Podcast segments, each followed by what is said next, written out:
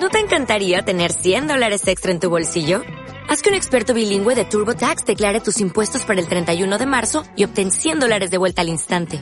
Porque no importa cuáles hayan sido tus logros del año pasado, TurboTax hace que cuenten. Obtén 100 dólares de vuelta y tus impuestos con 100% de precisión. Solo con Intuit TurboTax.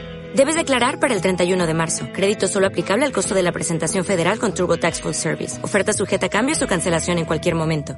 7. La colina estaba cubierta de barro y hacía frío, pero a Marklin le encantaba trepar por aquella pendiente resbaladiza, tanto en invierno como en verano, para contemplar la maravillosa vista que se divisaba desde Wear junto a Thorn. El paisaje que se extendía a su alrededor se mantenía siempre verde, incluso en invierno, pero ahora presentaba los intensos colores de la primavera. Marklin tenía 23 años y era rubio, de ojos azules y una piel muy blanca que enrojecía con facilidad al contacto con el viento y el frío. Llevaba una gabardina forrada de lana, unos guantes de piel y una gorrita de lana que, pese a su reducido tamaño, le servía de abrigo. Marklin tenía 18 años cuando Stuart los llevó allí a Tommy y a él, ambos excelentes estudiantes, enamorados de Oxford, enamorados de Stuart y pendientes siempre de cada palabra que surgiese de sus labios. Durante su época de estudiantes en Oxford, habían visitado periódicamente aquel lugar. Alquilaban unas habitaciones pequeñas y acogedoras en el Georgian Pilgrims Hotel y se dedicaban a pasear por la calle mayor examinando las vitrinas de las librerías y tiendas en las que se vendían amuletos y barajas de tarot, comentando en voz baja sus secretas pesquisas y compartiendo su actitud científica con respecto a temas que otros consideraban puramente mitológicos. Ni los creyentes locales ni antiguos hippies o los fanáticos de la nueva era, como tampoco los bohemios ni los artistas que andan siempre a la búsqueda del encanto y la tranquilidad de un lugar semejante, les atraían lo más mínimo. Marklin y Tommy se dedicaban a descifrar el pasado, con avidez, haciendo uso de los diversos instrumentos de que disponían. Stuart, su profesor de lenguas antiguas, era también su sumo sacerdote, su enlace mágico con un auténtico santuario, la biblioteca y los archivos de Talamasca. El año anterior, tras el descubrimiento de Tessa, en Glastonbury Tor, Stuart les había dicho. He hallado en vosotros lo que siempre he buscado en un estudiante, un pupilo o un novicio. Sois los primeros a quienes deseo ofrecer todo cuanto sé. A Marklin aquello le pareció un honor supremo, más destacable que todos los honores que pudieran concederle en Eton u Oxford, o en cualquier otro lugar del mundo donde decidiera proseguir sus estudios. Aquel había representado incluso un momento más importante que su ingreso en la orden. Y ahora, al reflexionar sobre ello, comprendía que su ingreso en la orden lo llenó de orgullo precisamente porque significó mucho para Stuart, quien había dedicado su vida a Talamasca y, según decía, pronto moriría entre sus cuatro paredes. Stuart había cumplido 87 años y era uno de los miembros en activo más ancianos de Talamasca, si es que el hecho de enseñar idiomas podía ser considerado en mayor medida una actividad de la organización de Talamasca que una pasión a la que se consagraba Stuart en su retiro. La referencia a la muerte no era romántica ni melodramática. Y nada había cambiado en la actitud que mantenía Stuart con respecto al más allá. Si un hombre de mi edad que conserva sus facultades mentales no afronta la muerte con valor, si no demuestra curiosidad e interés en ver qué sucede, significa que ha desperdiciado su vida. Es un imbécil. Ni siquiera el descubrimiento de Tessa consiguió despertar en Stuart una ansia de alargar el tiempo de vida que le quedaba. Su amor por Tessa, su fe en ella, no se fundaba en algo tan pueril. Marklin temía la muerte de Stuart mucho más que el propio Stuart. Por otra parte, se daba cuenta de que había cometido un gran error con él, que debía tratar de recuperar su amistad y su confianza. Dejar que la muerte le arrebatara a Stuart era inevitable. Perderlo antes de ese momento, era impensable. Os halláis en la sagrada tierra de Glastonbury. Les había dicho Stuart aquel día, cuando comenzó todo, ¿quién yace enterrado bajo este tolmo? ¿El mismo Arturo o solo los anónimos celtas que nos legaron sus monedas, sus armas, sus barcos con los que surcaron los mares desde este lugar que antaño fuera la isla de Avalón? Jamás lo sabremos. Pero existen unos secretos que podemos desvelar, y el significado de esos secretos es tan inmenso, tan revolucionario y tan insólito que merece nuestra adhesión a la orden, cualquier sacrificio que debamos hacer. Si no estamos dispuestos a ello, somos unos hipócritas. Marklin pudo haber evitado que Stuart les amenazara a Tommy y a él con abandonarlos, que en su indignación ante lo ocurrido les volviera la espalda. No era necesario revelarle todos los detalles de su plan. Marklin comprendía ahora que su negativa a asumir el control de la operación era lo que había provocado la disputa. Stuart tenía a Tessa había expresado sus deseos con toda claridad y no tenía por qué enterarse de lo sucedido. Fue un error que Marklin achacaba a su inmadurez y a su amor por Stuart, el cual le había incitado a contárselo todo. Marklin estaba decidido a recuperar a Stuart. Este había accedido a acudir. Probablemente ya habría llegado y se habría detenido junto a Chalice Huella, como solía hacer antes de ascender por Wear y conducirlos hasta el tolmo. Marklin sabía lo mucho que Stuart lo quería. Conseguiría recuperar su amistad hablándole desde lo más profundo del alma, con sentimiento y un fervor sincero. Marklin no tenía la menor duda de que él mismo viviría muchos años, de que esta era solo la primera de las numerosas y arriesgadas aventuras que emprendería. Lograría apoderarse de las llaves del tabernáculo, del mapa del tesoro, de la fórmula de la pócima mágica. Estaba convencido de ello. Si esta primera empresa fracasaba, supondría para él un desastre moral. Seguiría adelante, por supuesto, pero su juventud había constituido una cadena ininterrumpida de éxitos y este plan también debía triunfar a fin de no detenerlo en su ascensión. Era preciso ganar, debía ganar siempre. Jamás iniciaría una empresa que no pudiera coronar con éxito. Esta era la promesa que Marklin se había formulado a sí mismo, y que siempre había cumplido. En cuanto a Tommy, era fiel a los votos que habían hecho los tres, al concepto y a la persona de Tessa. Tommy no le preocupaba a Marklin. Estaba demasiado ocupado investigando con el ordenador, con sus cronologías y gráficos. Los mismos motivos por los que no había peligro de que Tommy desertara eran los que lo hacían tan valioso. Era incapaz de contemplar el proyecto en su totalidad o de cuestionar su validez. En los aspectos más elementales, Tommy jamás había cambiado. Seguía siendo el muchacho que Marklin conoció en su infancia, un coleccionista, un rastreador, un archivo viviente, un investigador. Por lo que a Marklin se refería, Tommy jamás hubiera existido sin él. Se conocieron cuando ambos tenían 12 años en un internado de América. La habitación que ocupaba Tommy estaba siempre llena de fósiles, mapas, huesos de animales, extraños artilugios informáticos y una nutrida colección de libros de bolsillo de ciencia ficción. Marklin solía pensar que en aquellos tiempos Tommy debía considerarlo un personaje de esas novelas. Marklin detestaba el género y que al conocerse, Tommy dejó de ser un observador para convertirse en un protagonista de un relato de ciencia ficción. La lealtad de Tommy nunca había sido puesta en entredicho. Es más, durante los años en que Marklin ansiaba ser libre, Tommy permaneció siempre junto a él, dispuesto a hacerle cualquier favor. Marklin inventaba tareas para mantener a su amigo ocupado y darse un respiro. Tommy jamás había protestado. Marklin empezó a sentir frío, pero no le importó. Glastonbury siempre sería para él un lugar sagrado, aunque no creía en casi nada que estuviera relacionado con él.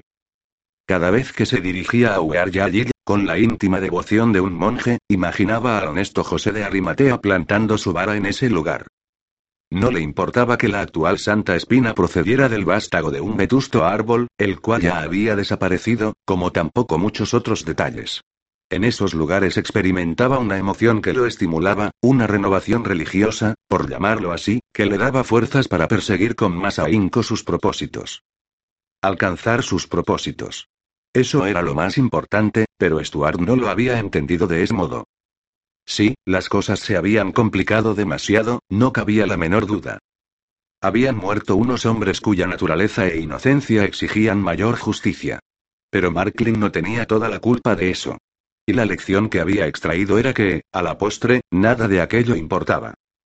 Ha llegado el momento de que yo instruya a mi maestro, pensó Marklin. Nos reuniremos de nuevo en este maravilloso paraje, a muchos kilómetros de la casa matriz, como hemos venido haciendo durante tantos años. Nada se ha perdido. Debo procurarle a Stuart la autorización moral de beneficiarse de lo que ha sucedido. Tommy ya había llegado. Siempre llegaba el segundo. Marklin observó, cómo el viejo auto de Tommy bajaba lentamente por la calle mayor. Después de aparcar, Tommy se apeó del coche sin cerrar la portezuela con llave, como de costumbre, y empezó a subir por la colina. ¿Y si no se presentaba Stuart? ¿Y si ni siquiera se acercaba por allí? ¿Y si había decidido abandonar a sus seguidores? Pero eso era imposible. Stuart se hallaba junto al pozo. Siempre bebía un trago de agua al llegar y otro antes de marcharse. Sus peregrinajes eran tan rígidos como los del antiguo druida o el monje cristiano. Viajaba de santuario en santuario. Los hábitos de su maestro siempre habían suscitado un sentimiento de ternura en Marklin, al igual que sus palabras. Stuart los había consagrado a una vida secreta dedicada a descubrir el misterio y el mito, a fin de alcanzar el horror y la belleza que subyacen en el núcleo. Resultaba razonablemente poético, tanto antes como ahora. Pero era preciso convencer de ello a Stuart por medio de metáforas y nobles sentimientos. Tommy casi había alcanzado el árbol. Caminaba con cautela, para no resbalar en el barro y caer. Marklin se había caído una vez, hacía años, al poco de iniciar sus peregrinajes. Eso le había supuesto pasar una noche en el Georgian Pilgrims Hotel, mientras le limpiaban la ropa. No se lamentaba de que hubiera ocurrido, puesto que la velada fue maravillosa. Stuart había permanecido junto a él. Marklin pidió prestada una bata y unas zapatillas, y se pasaron la noche charlando en una habitación pequeña y encantadora. Ambos habían deseado en vano subir al tolmo a medianoche para comunicarse con el espíritu del rey que allí reposaba. Por supuesto, Marklin jamás creyó que el rey Arturo descansara bajo Glastonbury Tor. De haberlo creído, hubiera cogido una pala y se habría puesto a cavar. En su vejez, Stuart había llegado a la conclusión de que el mito solo era interesante cuando tras él se ocultaba una verdad susceptible de ser desvelada, e incluso obtener pruebas físicas de la misma. Los eruditos de la orden, pensó Marklin. Tienen un defecto insalvable para ellos, poseen el mismo valor las palabras que las acciones. Ese era el motivo de la confusión que se había producido ahora. Stuart, a los 87 años, se había adentrado por primera vez en la realidad. Realidad y sangre se mezclaban. Tommy se acercó a Marklin. Concentró su aliento sobre sus manos, que estaban heladas, y luego se puso los guantes. Era muy propio de él subir a la colina sin ponerse los guantes, olvidándose de que los llevaba en el bolsillo hasta ver los guantes de piel de Marklin, que precisamente se los había regalado él. ¿Dónde está Stuart? preguntó Tommy. Sí, sí, los guantes. Miró a Marklin con unos ojos enormes que asomaban a través de sus gruesas gafas redondas, sin montura. Era pelirrojo y llevaba el pelo corto y bien peinado, lo que le confería un aspecto de abogado o banquero. Vale, ya me pongo los guantes. ¿Dónde está? Marklin se disponía a decirle que Stuart aún no había llegado cuando lo vio apearse del coche en el aparcamiento, y subir el último tramo del camino a pie. Marklin lo observó perplejo. Stuart presentaba el mismo aspecto de siempre. Delgado bajo su amplio abrigo, con una bufanda de cachemir cuyos extremos ondeaban al viento y su enjuto rostro que parecía tallado en madera. Su pelo canoso, como de costumbre, parecía un nido de pájaros.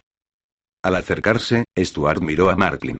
Este se dio cuenta de que estaba temblando. Tommy retrocedió unos pasos. Stuart se detuvo a un metro y medio de ellos, con los puños crispados, y observó a ambos jóvenes con expresión angustiada. Vosotros matasteis a Aaron. exclamó Stuart. Fuisteis vosotros. Asesinasteis a Aaron. ¿Cómo pudisteis hacer semejante cosa? Marklin se quedó atónito. Su confianza y sus planes se desmoronaron en un instante. Apenas podía dominar el temblor de sus manos. Sabía que si trataba de decir algo, su voz sonaría frágil y sin autoridad. No soportaba que Stuart se sintiera enojado o decepción con él. ¿Qué habéis hecho, desgraciados? Prosiguió Stuart, ¿y qué he hecho yo para poner en marcha ese infernal plan? Dios mío. Yo soy el culpable. Marklin tragó saliva, pero no pronunció palabra. Tú, Tommy, ¿cómo pudiste participar en esto? inquirió Stuart. Y tú, Mark, tú eres el autor. Escúchame, Stuart, te lo ruego, replicó Mark. Que te escuche. Dijo desafiante Stuart, aproximándose con las manos metidas en los bolsillos del abrigo, que te escuche. Permíteme que te haga una pregunta, mi joven y valiente amigo en quien tenía depositadas todas mis esperanzas. ¿Qué te impedirá matarme a mí, como has hecho con Aaron y Yuri y Stefano? Lo hice por ti, Stuart insistió Marklin. Si dejas que te explique, lo comprenderás. No son más que unas flores de las semillas que plantaste cuando iniciamos esto juntos. Era preciso acallar a Aaron, impedirle que regresara a la casa matriz y presentara su infieme. Yuri y Stefano también constituía un peligro. Fue una suerte que decidiera visitar Elite, en lugar de regresar a casa directamente desde el aeropuerto. Hablas de circunstancias, de detalles, dijo Stuart avanzando otro paso hacia ellos. Tommy guardaba silencio, impasible, mientras el viento agitaba su pelo rojo. Permanecía junto a Marklin, observando fijamente a Stuart a través de sus gruesas gafas. Stuart se encontraba fuera de sí.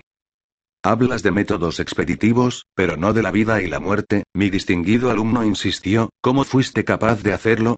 ¿Cómo es posible que asesinaras a Aaron? La voz de Stuart se quebró, demostrando el profundo dolor que sentía, tan inmenso como su rabia. Si pudiera yo mismo te destruiría, Mark. Pero soy incapaz de hacerlo, y supuse ingenuamente que tú tampoco te atreverías a hacer algo semejante. Pero me equivoqué contigo. ¿Merecía la pena hacer cualquier sacrificio? Stuart respondió Marklin, ¿y qué valor tiene un sacrificio si no es un sacrificio moral?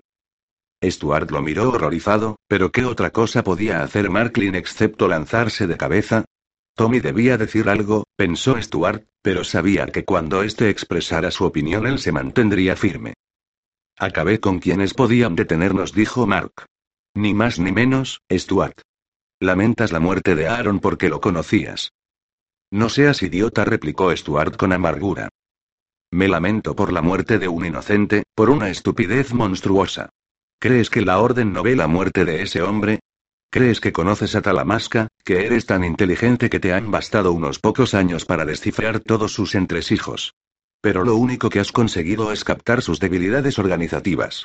Aunque vivieras cien años no llegaría a conocer bien Talamasca. Aaron era mi hermano. Has matado a mi hermano. Me has fallado, Mark. Tú también, Tommy. Os habéis fallado a vosotros mismos, a Tessa.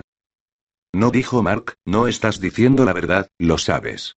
Mírame, Stuart, mírame a los ojos. Me pediste que trajera a la ser hasta aquí, me pediste que abandonara la biblioteca y lo organizara todo, igual que a Tommy también. ¿Crees que podrías haber orquestado el plan sin nosotros? Olvidas un detalle muy importante, Mark. Indicó Stuart. Has fracasado. No lograste rescatar al Tartos y traerlo hasta aquí. Tus soldados eran idiotas, lo mismo que el general. Ten paciencia con nosotros, intervino Tommy sin perder la calma. Desde el primer día comprendí que era imposible llevar a cabo el plan sin que alguien pagara con su vida por ello.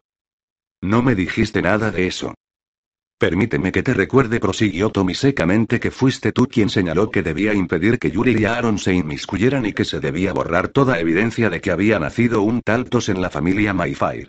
¿Cómo querías que lo hiciéramos a no ser de la forma que lo hicimos?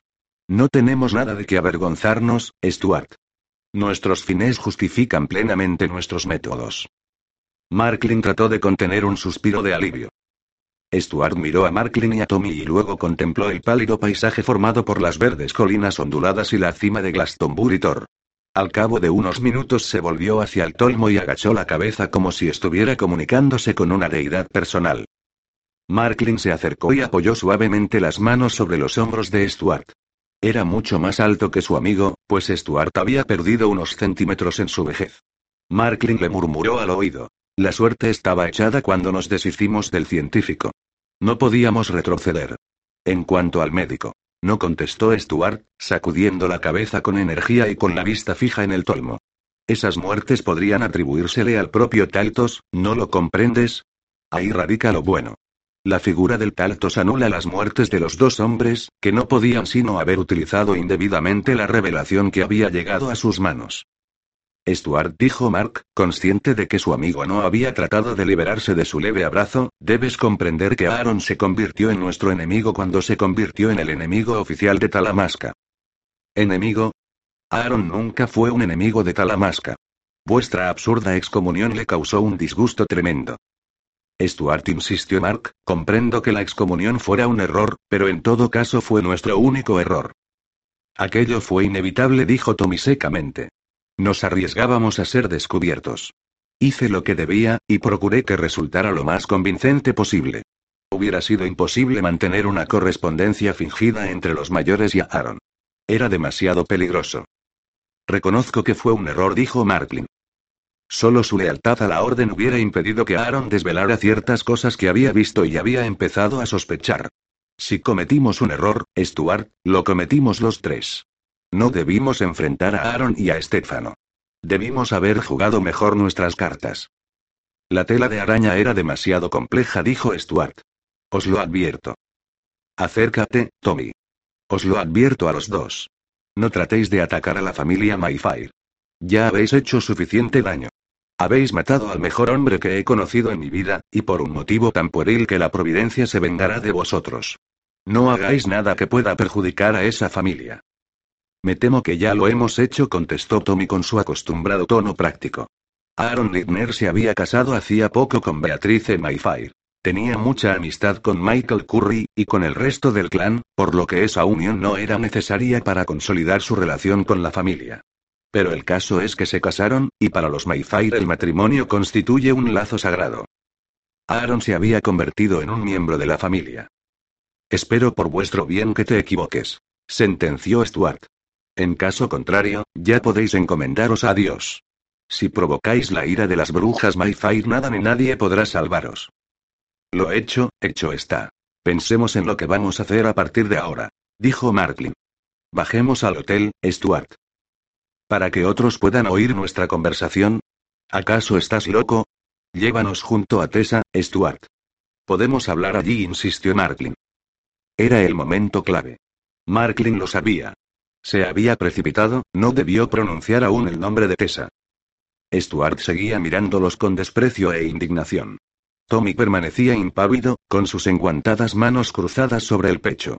Llevaba el cuello del abrigo levantado, ocultándole la boca, por lo que solo se veían sus fríos ojos. Marklin temió estar a punto de romper a llorar. No había llorado jamás en su vida. Puede que no sea el momento oportuno para ir a verla, dijo Marklin, apresurándose a reparar el daño. Quizá sea preferible que no volváis a verla, murmuró Stuart con aire pensativo. No lo dirás en serio, contestó Mark. Si os llevo junto a Tessa, corro el riesgo de que me matéis también a mí. ¿Cómo puedes decir semejante cosa? Nos duele que pienses así de nosotros. No somos unos canallas sin principios. Hemos consagrado nuestros esfuerzos a un mismo fin. Aaron debía morir. Lo mismo que Yuri. Yuri nunca formó parte de la orden. Cuando las cosas se complicaron, se marchó apresuradamente. Sí, y vosotros tampoco fuisteis nunca miembros de la orden, replicó Stuart con dureza. Estamos consagrados a ti, respondió Marklin. Estamos perdiendo un tiempo precioso, Stuart.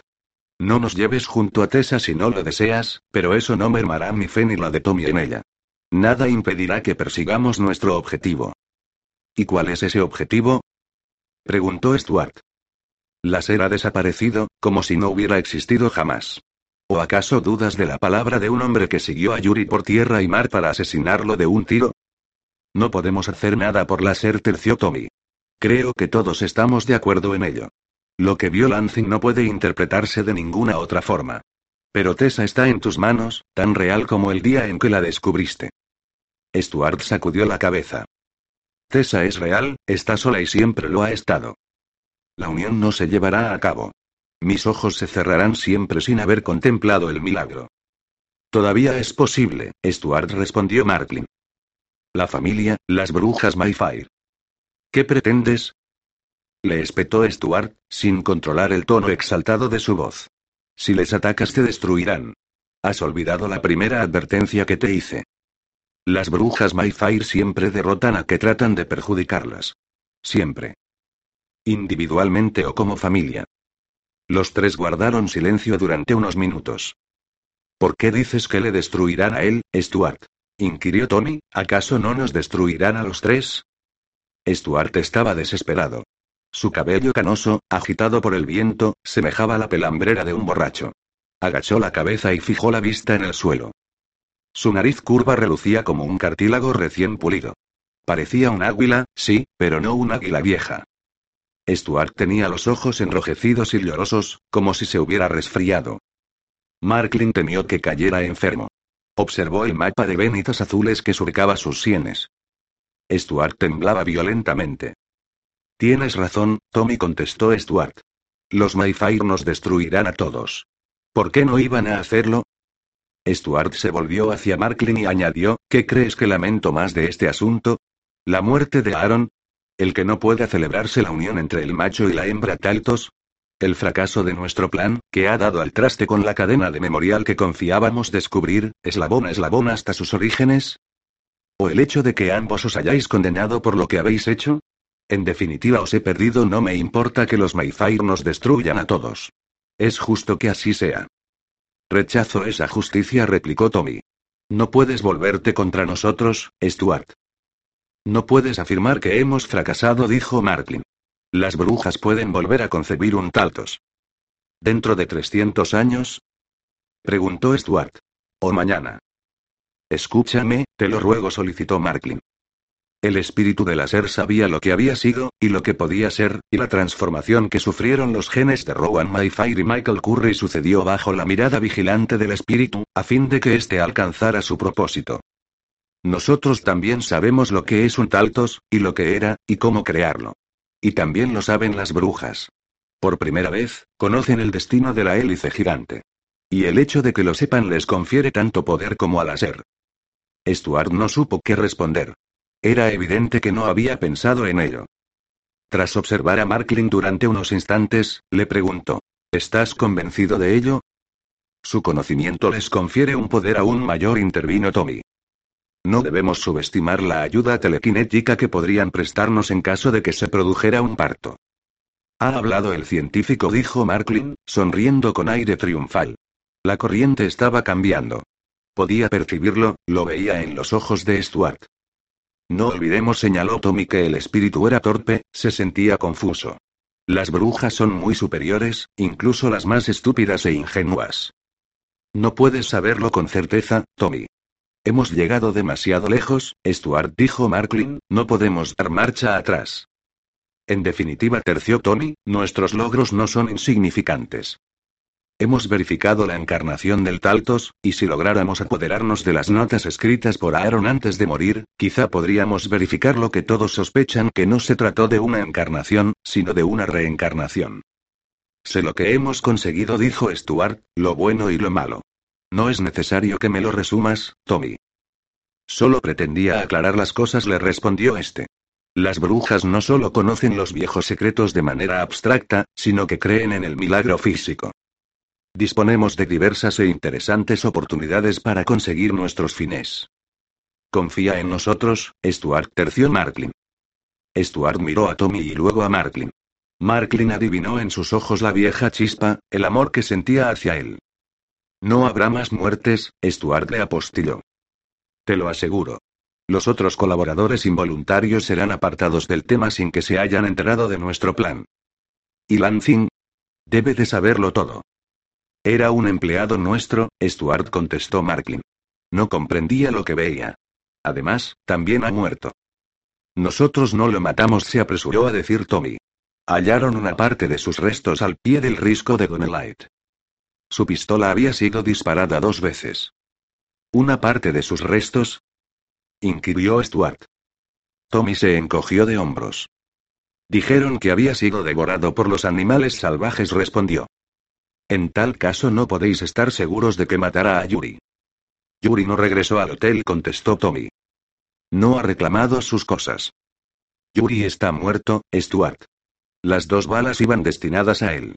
No sabemos cómo se despeñó Lansing, ni por qué, ni si fue atacado por algún animal, pero Yuri Estefano ha desaparecido a todos los efectos. ¿Acaso no lo comprendes, Stuart? preguntó Marklin. A excepción del hecho de que se nos escapara el Taltos, todo ha salido a pedir de boca. Podemos retirarnos a un segundo plano y centrarnos en las brujas Mayfire. No es necesario recurrir de nuevo a la orden. Aunque descubran la interceptación, nadie puede acusarnos a nosotros. ¿No teméis a los mayores? No hay motivo para tal cosa, contestó Tommy. Los interceptadores siempre han funcionado perfectamente. Hemos aprendido de nuestros errores, Stuart dijo Marklin. Pero quizá lo que ha sucedido tenía un motivo. No me refiero a una razón sentimental. En general, el balance es positivo. Las personas que han muerto nos estorbaban. Me repugna que habléis con tanta crudeza de vuestros métodos. Protestó Stuart, ¿qué me decís de nuestro superior general? Tommy se encogió de hombros. Marcus no sabe nada, respondió. Salvo que pronto podrá retirarse con una pequeña fortuna. Jamás conseguirá unir todas las piezas del rompecabezas. Ni él ni nadie. Nadie descubrirá nuestro plan. Necesitamos unas semanas más, dijo Marklin. Con objeto de protegernos. No estoy seguro, terció Tommy. Creo que sería preferible retirar cuanto antes los interceptadores. Conocemos todo lo que Talamasca sabe sobre la familia Mayfire. No os precipitéis ni os mostréis tan seguros de vosotros mismos, dijo Stuart. ¿Qué pasará cuando descubran vuestras falsas comunicaciones? Querrás decir, nuestras falsas comunicaciones, replicó Tommy. En el peor de los casos, se producirá cierta confusión, quizás una investigación. Pero nadie podrá averiguar que somos los autores de las cartas ni de la interceptación. Por eso mismo resulta imprescindible que sigamos representando el papel de novicios leales, que no hagamos nada que despierte menor sospecha. Tommy miró a Marklin. La estrategia había terminado. El talante de Stuart había cambiado. Era quien volvía a dar las órdenes prácticamente. Todo se ha hecho por vía electrónica, dijo Tommy. No existen pruebas materiales de nada, excepto unos papeles en mi apartamento de Regents Park. Solo tú, Mark y yo sabemos dónde se encuentran esos papeles. Necesitamos tu ayuda, Stuart, dijo Marklin. Estamos a punto de entrar en la fase más apasionante del plan. Silencio, contestó Stuart. Deja que os vea bien, que os tome la medida. Adelante, dijo Marklin. Verás ante ti a unos intrépidos jóvenes, tal vez estúpidos, pero valientes y decididos. Mark se refiere a que nuestra posición es mejor de lo que habíamos imaginado, dijo Tommy. Lancing asesinó a Yuri y luego se mató al caer del risco. Stolov y Norgan han muerto. Sabían demasiado, eran un estorbo. Los hombres que contratamos para liquidar a los otros no conocen nuestra identidad. Y nosotros estamos aquí, como al principio, en Glastonbury. Y Tessa está en tus manos. Solo nosotros tres conocemos su existencia. Os felicito por vuestra elocuencia, murmuró Stuart. Muy brillante. La poesía es la verdad, Stuart dijo Marklin. La verdad suprema, y la elocuencia es un atributo de esta. Se produjo una pausa. Marklin quería que Stuart iniciase el descenso de la colina. Le echó un brazo alrededor de los hombros, en un gesto protector, y Stuart dejó que lo hiciera. Bajemos al hotel, Stuart dijo Marklin. Es hora de cenar. Hace frío y estamos hambrientos. Si pudiéramos volver a empezar, dijo Tommy. Lo haríamos mejor. Reconozco que no era necesario matar a esas personas. Habría sido un reto más interesante tratar de alcanzar nuestros propósitos sin lastimar a nadie. Stuart, enfrascado en sus pensamientos, miró distraídamente a Tommy. Se había vuelto a levantar un viento helado, y Marklin empezó a tiritar. Temía que Stuart pillara una pulmonía. Estaba impaciente por regresar al hotel y cenar en compañía de sus amigos. No hemos sido nosotros mismos, ¿sabes, Stuart? dijo Marklin contemplando la población que se extendía a sus pies, consciente de que sus dos amigos lo observaban. Cuando estamos juntos formamos un único ser que ninguno de nosotros conocemos bien, quizás una cuarta entidad a la que deberíamos imponer un nombre puesto que es más poderosa que cada uno de nosotros por separado. Quizá deberíamos aprender a controlarla. Pero no podemos destruirla ahora, Stuart. Si lo hacemos, nos traicionaríamos mutuamente. Por duro que parezca, la muerte de Aaron no significa nada. Había jugado su última carta. Había dicho las mejores y peores cosas que debía decir, en lo alto de esa colina azotada por el gélido viento, sin pensarlo previamente, dejándose guiar tan solo por su intuición. Al fin miró a su maestro y a su amigo, y comprobó que ambos estaban impresionados por sus palabras, quizás incluso más de lo que habría podido esperar. Sí, fue esa cuarta entidad, como tú la llamas la que mató a mi amigo respondió Stuart en voz baja. Tienes razón. Y sabemos que el poder, el futuro de esa cuarta entidad, es inimaginable. Exactamente, murmuró Tommy con frialdad. Pero la muerte de Aaron es una tragedia terrible. Os prohíbo que volváis a mencionarla en mi presencia o que habléis de ella con cualquiera. De acuerdo, contestó Tommy. Pobre amigo inocente, dijo Stuart, que solo pretendía ayudar a la familia Mayfire. Ningún miembro de Talamasca es inocente contestó Tommy. Stuart se volvió hacia él y lo miró entre enojado y perplejo. ¿A qué te refieres? preguntó. No se puede pretender estar en posesión de tantos conocimientos sin que estos influyan en uno mismo. Cuando se sabe algo se actúa en consecuencia a ello, ya sea para ocultarlo a quienes también se ven influidos por ello o bien para revelárselo. Aaron era consciente de eso. La organización de Talamasca es perversa por naturaleza. Ese es el precio que se debe pagar por el privilegio de acceder a sus bibliotecas, archivos y discos informáticos. Es algo parecido a Dios ve que algunas de sus criaturas sufrirán y que otras triunfarán, pero no les revela lo que sabe. La orden de Talamasca es más pérfida que el Ser Supremo, pero esta no crea nada.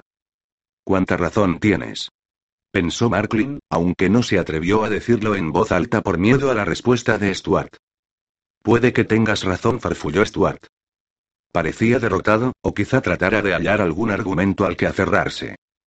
Es un sacerdocio estéril, declaró Tommy con su acostumbrado tono inexpresivo, ajustándose las gafas. Los altares están desiertos. Las estatuas han sido retiradas. Los miembros de la orden estudian por el mero hecho de estudiar. Basta. Permíteme que hable de nosotros, respondió Tommy. Nosotros no somos estériles, asistiremos a la Sagrada Unión y oiremos las voces de la memoria. Sí, apostilló Marklin, incapaz de imitar el frío tono de su amigo. Sí, nosotros somos los auténticos sacerdotes. Los mediadores entre la tierra y las fuerzas de la naturaleza. Poseemos las palabras y el poder. Se produjo otro silencio. ¿Conseguiría Marklin hacer descender a sus amigos de esa colina?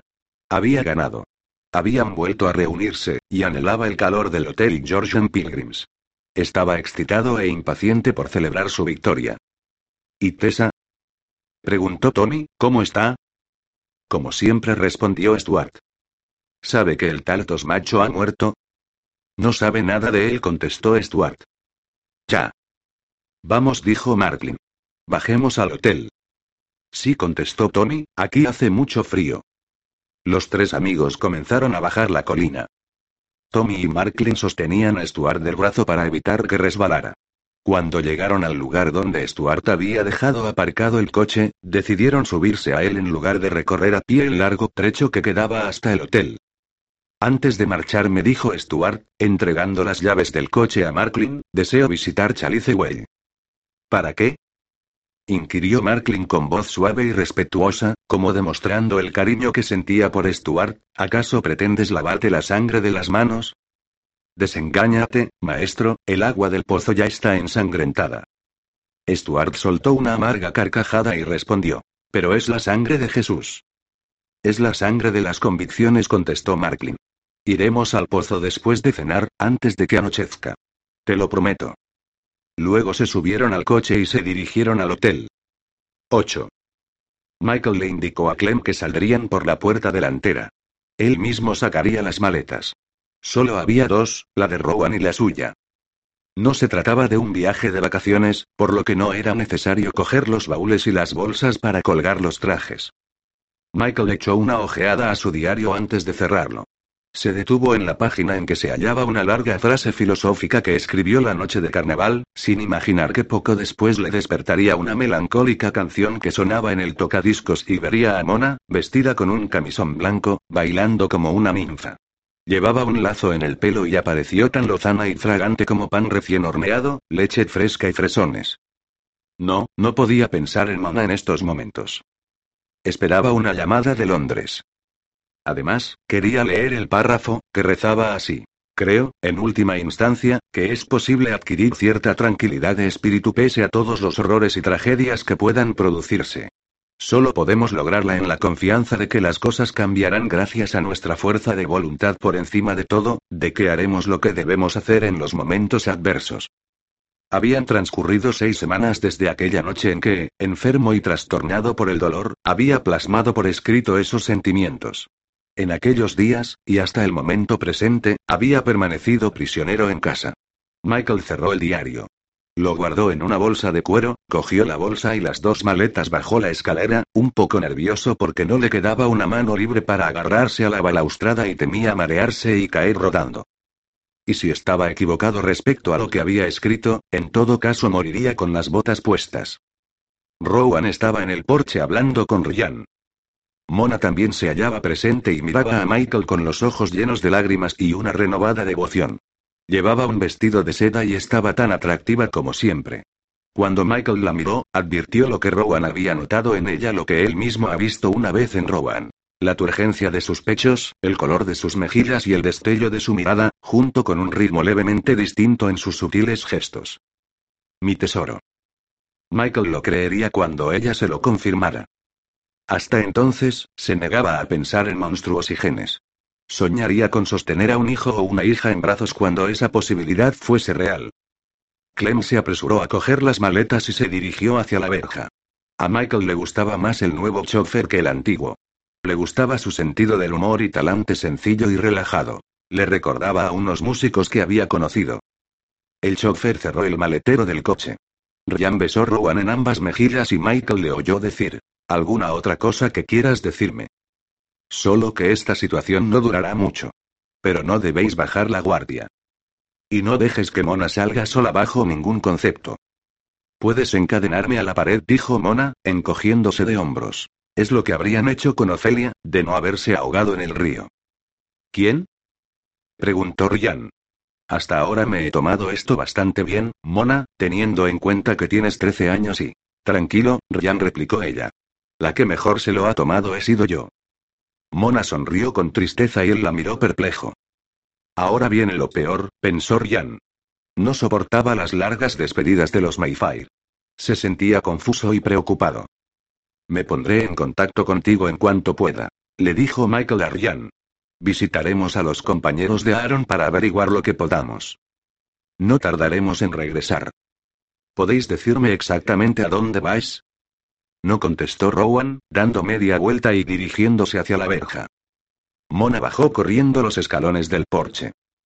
Eh, Rowan gritó, echándole los brazos al cuello y besándola en la mejilla. Por un momento Michael temió que Rowan no reaccionara, que permaneciera inmóvil como una estatua debajo de la encina, sin corresponder a la fogosidad de Mona ni tratar de liberarse de ella. Pero sucedió algo imprevisto. Rowan abrazó a Mona con fuerza y la besó en la mejilla, acariciándole el cabello y la frente. No te preocupes, no pasará nada, la tranquilizó Rowan. Pero haz todo lo que te he dicho. Ryan bajó los escalones detrás de Michael. No sé qué decir, excepto desearos buena suerte, dijo Ryan. Quisiera que me explicaras más sobre este asunto, sobre lo que vais a hacer. Dile a Bea que hemos tenido que marcharnos, respondió Michael. A los demás explícales lo imprescindible. Ryan asintió, receloso y preocupado, pero sobre todo resignado. Rowan subió al coche. Michael se sentó junto a ella y al cabo de unos segundos partieron, enfilando el camino sombreado por las ramas de los árboles. Mona y Ryan ofrecían un simpático cuadro, de pie junto a la verja y saludando con la mano. Mona con el rostro marcado por su espléndida melena, cual estrella llameante, mientras que Ryan mantenía una expresión perpleja y preocupada. El pobre está condenado a organizar la vida de unas personas que nunca le explican lo que pasa, comentó Rowan. Lo intentamos una vez, respondió Michael. Pero fue inútil. En el fondo, Ryan no desea enterarse de lo que pasa. Él cumplirá al pie de la letra lo que le hemos dicho. Lo que no puedo asegurar es que Mona también lo haga. Pero de Ryan estoy seguro. Todavía estás enfadado. No contestó Michael. Dejé de estarlo cuando regresaste a mí. Sin embargo, no era cierto. Todavía se hallaba molesto por la intención de ella de partir sola y dejarlo a él al cuidado de la casa y del bebé que Mona llevaba en el vientre. De todos modos, sentirse molesto no era lo mismo que estar enfadado. Rowan giró el rostro y miró hacia adelante. Michael la observó de soslayo. Estaba todavía muy delgada, pero nunca le había parecido tan guapa. El traje negro, las perlas y los zapatos de tacón alto le conferían un aire provocativo, un tanto perverso. Pero Rowan no precisaba de esos aditamentos para resultar atractiva. Su belleza residía en su pureza, en la estructura ósea de su rostro, en las cejas oscuras y bien perfiladas que realzaban su expresión, y en su suave y alargada boca que él deseaba besar en aquellos momentos preso de un brutal deseo masculino por despertarla, separar sus labios, sentir cómo su cuerpo se doblegaba entre sus brazos y poseerla. Esa era la única forma en que podía poseerla. Rowan oprimió el botón para subir el panel de vidrio instalado detrás del conductor. Luego se volvió hacia Michael. Estaba equivocada, dijo, sin rencor y sin tratar de justificarse. Sé que querías a Aaron. Me quieres a mí. Quieres a Mona. Estaba equivocada. Olvidemos el tema, contestó Michael. Era duro para él mirarla a los ojos, pero estaba decidido a hacerlo, a calmarse, a dejar de sentirse molesto, enfadado o lo que fuera. Pero hay algo que quiero que comprendas. Insistió Rowan. No pienso mostrarme amable y civilizada con las personas que mataron a Aaron. No voy a responder ante de mis actos, ni siquiera ante ti, Michael. Él se echó a reír. Al contemplar sus grandes y fríos ojos grises se preguntó si esa era la expresión que veían sus pacientes unos segundos antes de que la anestesia empezara a surtir efecto. Lo sé, cariño, respondió Michael. Cuando lleguemos, cuando nos encontremos con Yuri, quiero averiguar lo que sabe. Quiero estar presente cuando hables con él. No pretendo tener tu talento ni tu valor. Pero quiero estar presente. Rowan asintió con un leve movimiento de cabeza. Quién sabe, quizás encuentres alguna tarea para mí, sugirió Michael. Ya lo había dicho. Era demasiado tarde para dar marcha atrás. Michael sabía que se había ruborizado y apartó su mirada de ella. Cuando Rowan contestó, lo hizo con una voz que Michael jamás le había oído utilizar excepto con él, que durante los últimos meses había adquirido nueva intensidad. Te amo, Michael. Sé que eres un buen hombre, pero yo no soy una buena mujer. No sabes lo que dices, Rowan. Por supuesto que lo sé. He estado con los duendes, Michael. He penetrado en su círculo interno. Y has regresado, respondió él, con su vista en ella e intentando contener la explosión de los agitados sentimientos que lo invadían. Has vuelto a ser Rowan, estás aquí. Existen cosas más importantes que la venganza. De modo que no había sido él quien la había despertado de su letargo, sino la muerte de Aaron. Michael se sentía tan herido, tan fuera de sí, que temió perder de nuevo el control. Te quiero, Michael dijo Rowan. Te quiero mucho. Y sé cuánto has sufrido. No creas que no soy consciente de ello. Él asintió con la cabeza. No quería contradecirla, pero quizás se estaba engañando a sí mismo, y también a ella. Pero no sabes lo que supone ser la persona que soy. Yo estuve presente durante el parto, era la madre. Yo fui la causa, por decirlo así, el instrumento crucial. Y he pagado por ello. He pagado un precio altísimo. Ya no soy la misma de antes. Te quiero como te he querido siempre, mi amor hacia ti no mermó en ningún momento. Pero no soy ni puedo ser la misma. Lo comprendí cuando permanecía sentada en el jardín, incapaz de responder a tus preguntas, de mirarte o abrazarte. Lo comprendí perfectamente. Sin embargo, te quería, y te sigo queriendo. ¿Comprendes lo que intento decirte? Michael asintió de nuevo con un movimiento de cabeza. ¿Deseas herirme? Lo sé, dijo Rowan. No, no deseo hacerlo. No es eso. Solo pretendo arrancarte esa faldita de seda y esa chaqueta de corte impecable para que te des cuenta de que estoy aquí, soy yo, Michael. Qué vergüenza, ¿verdad? Qué salvajada, ¿no? Que desee poseerte de la única forma en que puedo hacerlo, porque me abandonaste, me apartaste de tu lado. Michael se detuvo. No era la primera vez que en medio de un arrebato de ira se daba cuenta de la inutilidad de lo que hacía y decía.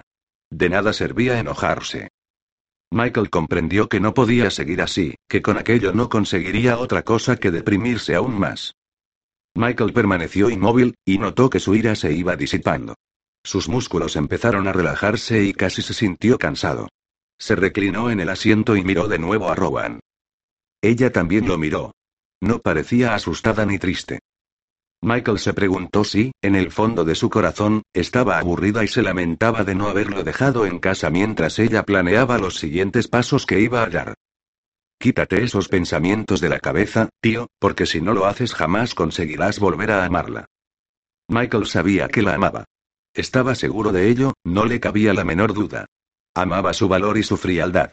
Así es como ella se había comportado en su casa de tiburón, cuando hicieron el amor bajo las vigas del techo, cuando pasaron horas charlando sin sospechar que, a lo largo de todas sus respectivas vidas ambos se habían ido aproximando el uno al otro.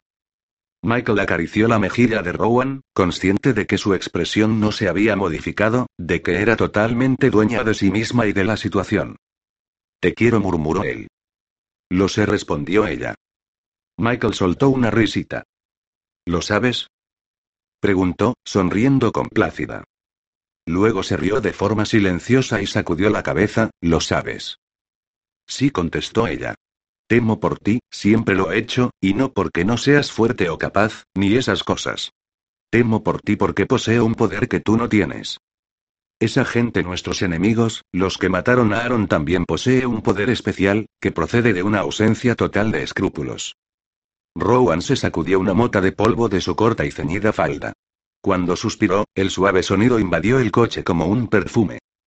Luego agachó la cabeza, un pequeño gesto que hizo que su sedoso cabello cayera hacia adelante y ocultase parcialmente su rostro. Al levantar de nuevo la cabeza sus pestañas le parecían a Michael más largas y sus ojos más bellos y misteriosos. Llámalo poder de bruja, si quieres. Quizá sea así de sencillo. Quizá lo lleve en los genes. Quizá sea una facultad física que me permite hacer cosas que los demás no pueden hacer. Entonces yo también lo poseo, señaló Michael. No. De modo fortuito quizá poseas la hélice larga, contestó Rowan. No se trata de una casualidad.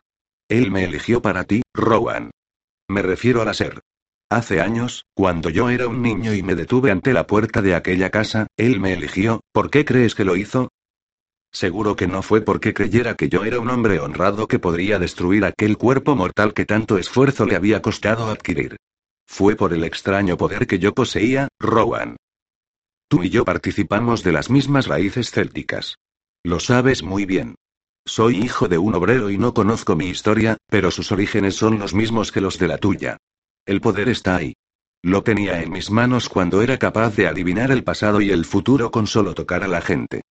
Estaba ahí cuando oí la música interpretada por un fantasma con objeto de conducirme hasta Mona. Rowan frunció el ceño, pensativa, entornando los ojos durante unos segundos. No hice uso de ese poder para acabar con la ser, dijo Michael. Estaba demasiado aterrado para hacerlo. Utilicé mi fuerza de hombre y unos simples instrumentos, tal como me indicó Julian. Pero poseo ese poder. Estoy convencido de ello. Y si tengo que utilizarlo para lograr que me ames, que me ames como yo deseo, no dudaré en hacerlo. Esa es mi intención. Mi querido e inocente, Michael respondió ella con un tono levemente perplejo. Michael sacudió la cabeza. Luego se volvió hacia ella y la besó. Quizá no fuera ese el gesto más oportuno, pero no pudo contenerse. La sujetó por los hombros, la obligó a reclinarse hacia atrás y le besó los labios. Sintió que Rowan respondía sin vacilar con la misma pasión de antaño, abrazándolo y besándolo con fuerza, arqueando su espalda a fin de buscar el mayor contacto entre sus cuerpos. Al cabo de unos instantes, Michael se separó de ella. El coche circulaba a gran velocidad por la autopista. Estaban a punto de llegar al aeropuerto y no quedaba tiempo para la pasión que él sentía, para expresar su ira, su dolor y su amor. Esta vez fue ella quien se volvió hacia él y le tomó la cabeza entre las manos para besarlo. Michael, amor mío, dijo Rowan. Mi único y verdadero amor. Estoy contigo, cariño, respondió él. Jamás trates de alejarme de tu lado. Lo que tengamos que hacer por Aaron, por Mona, por el bebé, por la familia o por quien sea, lo haremos juntos. Cuando se hallaban sobrevolando el Atlántico, Michael cerró los ojos e intentó dormir. Habían comido con avidez, habían bebido algo más de la cuenta y habían estado charlando durante una hora sobre Aaron. El interior del avión se encontraba en penumbra y en silencio, y ellos se habían arrebujado entre media doce de mantas. Necesitaban descansar. Aaron les habría aconsejado que durmieran un rato. Dentro de ocho horas aterrizarían en Londres, estaría amaneciendo, aunque según su reloj interno todavía sería de noche. Yuri estaría esperándolos, impaciente por conocer todos los detalles sobre la muerte de Aaron. El dolor, la tristeza de lo inevitable. Michael estaba empezando a caer en un profundo sopor, sin saber si se hundiría en una pesadilla o en un sueño alegre y absurdo como una mala historieta, cuando de pronto advirtió que Rowan le tocaba el brazo. Se volvió perezosamente hacia ella. Rowan estaba reclinada en el asiento, sosteniéndole la mano. Si salimos de esto, murmuró Rowan, si no intentas entorpecer mis movimientos, si no vuelvo a alejarme de ti. Sí. Entonces nada se interpondrá entre nosotros. Nadie podrá separarnos jamás. Ni tampoco me importará que tengas otra mujer más joven. No deseo otra mujer, contestó Michael.